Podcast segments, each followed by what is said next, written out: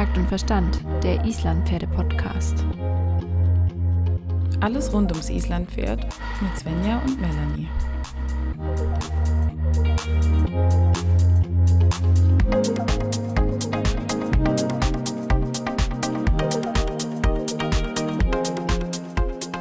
Hier sind deine Übungen für die perfekte Lösungsphase.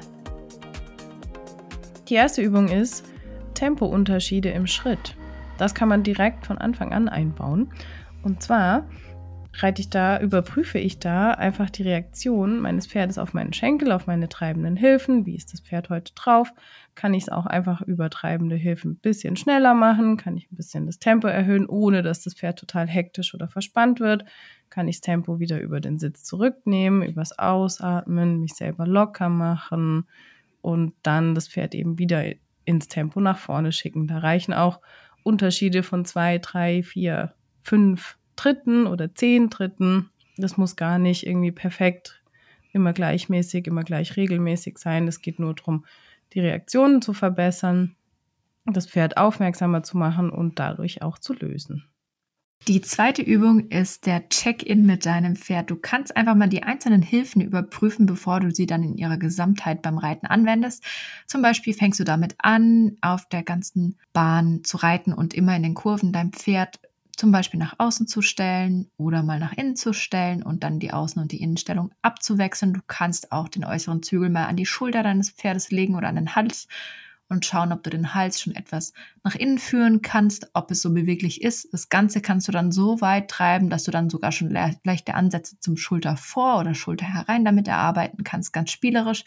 Vor allen Dingen aber erstmal in einem erweiterten Rahmen, eher am längeren Zügel, so dass das Pferd in seiner komfortablen Haltung anfangen kann, die Hilfen im Einzelnen zu akzeptieren Genauso kannst du das gleiche mit dem Schenkel machen. Erstmal schauen, kann mein Pferd dem Schenkel vielleicht schon mal einen Schritt nach innen weichen, dem äußeren Schenkel, um da einfach schon mal so die Hilfenakzeptanz herzustellen.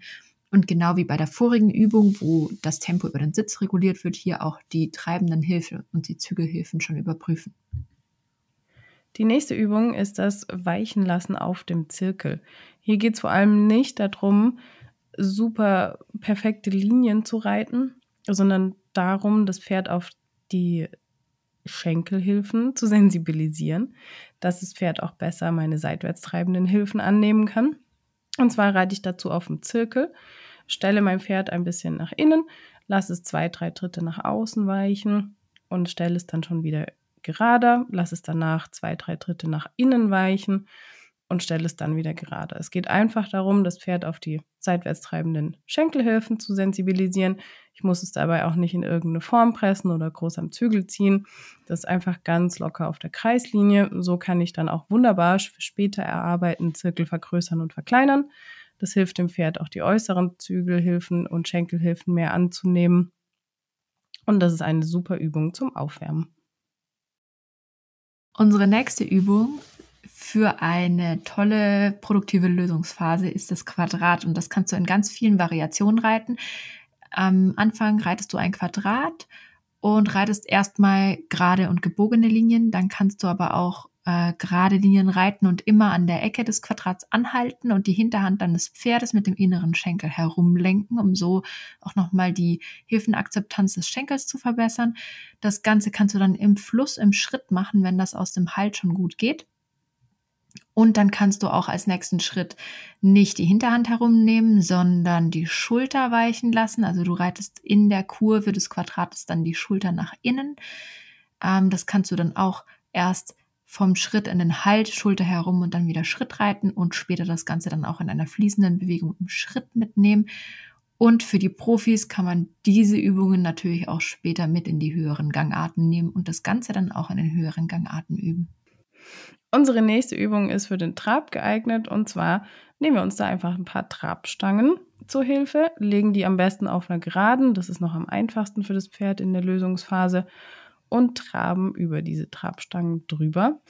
Das Wichtige dabei ist, dass wir das entweder im Entlastungssitz machen. Das hilft natürlich dem Pferd und uns, dass wir dem Pferd nicht irgendwie in den Rücken fallen oder aus dem Takt kommen, sondern das hilft dem Pferd, den Rücken zu lösen und eben aufzuwölben. Am besten schauen wir noch, dass wir davor gut mit den Zügelhilfen und mit den Schenkelhilfen gleichmäßig dran sind, dass das Pferd auch nicht irgendwie ausweicht, sondern einfach gerade über die Stangen trabt. Und nach ein paar Runden wird man merken, wie es lockerer wird. Dann bleiben wir doch direkt beim Trab. Ähm, noch eine super Übung für den Trab in der Lösungsphase ist ähm, Tempounterschiede über den Sitz reiten. Du bist ja wahrscheinlich im Leichttraben, wenn du noch in der Lösungsphase bist. Und dann versuche doch einfach mal langsamer aufzustehen und dadurch die äh, Trab, das Trabtempo, die Geschwindigkeit an das Pferd etwas zurückzunehmen. Dann kannst du, wenn das Pferd sich auf dein Tempo verlangsamer eingelassen hat, mit dem Schenkel etwas mehr treiben und dann, wenn du möchtest, an der, zum Beispiel an der langen Seite mal mit der Hand etwas vorgehen und das Pferd von hinten heran an den etwas hingegebenen Zügel treiben, sodass es den Rahmen erweitert, sich mehr nach vorne an die Hand dehnt, um dann auch wieder das Pferd etwas fluffiger vorwärts traben zu lassen, um es dann auch wieder einzufangen. Und wenn du immer so hin und her spielst mit deinem Sitz, mit deiner quasi Leichttrab-Aufstehgeschwindigkeit, kannst du so das Tempo deines Pferdes unheimlich gut kontrollieren, ohne dass du ihm dabei zu sehr im Maul einwirken musst. Und gleichzeitig kannst du dadurch auch die Tempovarianz deines Pferdes verbessern. Viel Spaß beim Ausprobieren!